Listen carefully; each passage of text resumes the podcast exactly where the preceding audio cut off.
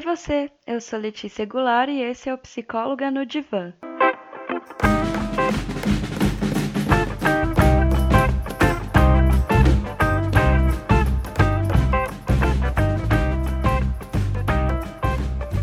E aí, galera? Bom, quero dividir uma coisa muito legal com vocês. É, não sei se todos vocês sabem, mas além de psicóloga, eu sou atriz e tem uma peça em especial na companhia de teatro que a gente faz.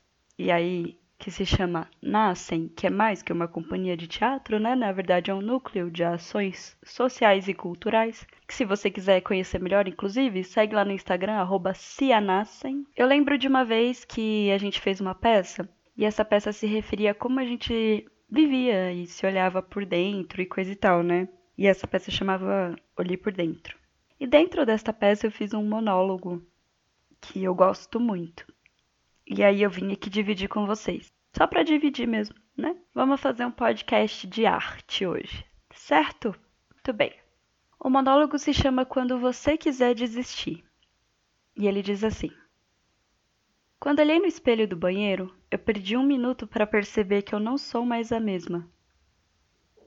Me pergunto onde estava a criança em mim, tímida e divertida criança, que gostava de ajudar, que gostava de fazer o bem, que só queria um copo de leite e uma cama bem quentinha. No passado parece que tinha tanta cor. Onde foi que eu me perdi? Nos devaneios da vida, na caminhada que faço descalça por entre as pedras, as flores e os espinhos. Só que meus pés doem muito mais agora. Me lembro das coisas que eu já passei, dos corações que já bateram junto ao meu peito e que hoje já não batem mais, do calor das pessoas que vivi, que hoje estão submersas nas águas frias da saudade, nas águas quentes das minhas lágrimas. Quantos corações partidos! O meu e os que eu parti. E quantas partidas! Estou tão longe de onde eu comecei. Várias cidades, vários quilômetros distanciam quem eu sou de quem eu já fui. Eu estou realmente muito longe. Muito eu cresci domando a fera que há em mim. Mais eu cresci quando a aceitei. Tudo faz parte, afinal. Hoje sinto que não cabe tudo que eu cresci dentro de mim toda essa superação, toda a história, todo o oxigênio.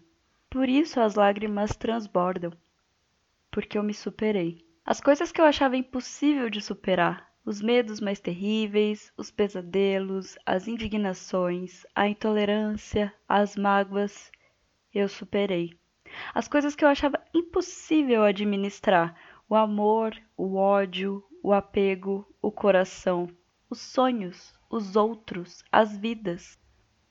Parecia tão longe de mim tudo que eu conquistei. Mesmo as coisas que eu nunca quis conquistar, elas vieram também. Boas ou ruins, importa tanto assim? Eu vim ao mundo contrariada, gritando e chorando, e desde então eu desconheço a famosa zona de conforto.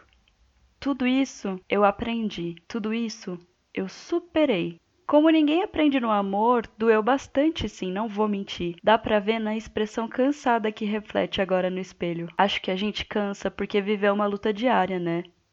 E eu quero o meu cinturão sim. E já que sempre a gente vai sair vencedor, eu que não vou desistir. Sou muito grata pelos percalços, as pedras e as flores, porque me fizeram ser quem eu sou. Eu amo muito as coisas da vida, tão bem costurada que me faz crer que absolutamente nada acontece por acaso ou só por mal, e eu me aceito bem assim. E você também deveria se aceitar bem como você é, bem como sua vida é. Não há nada de errado com a sua vida. Você não é azarado, você não é injustiçado. Ela vai acontecendo em meio a um caos. É como um cavalo selvagem que você pode montar e correr junto sem saber para onde ele te leva, desnorteado, trombando em árvores, rolando ribanceiras, ou você pode tomar as rédeas e direcionar para que seja a corrida mais emocionante e aventureira que se pode ter, passando por florestas, campos, rios, bosques. Nem tudo vai te encantar. Nem tudo você vai gostar, mas quando o sol se pôr para você, você vai ter certeza de que valeu a pena. Amar-se e amar a sua vida não é uma questão de amor próprio, não. É uma questão de amor. E ponto final.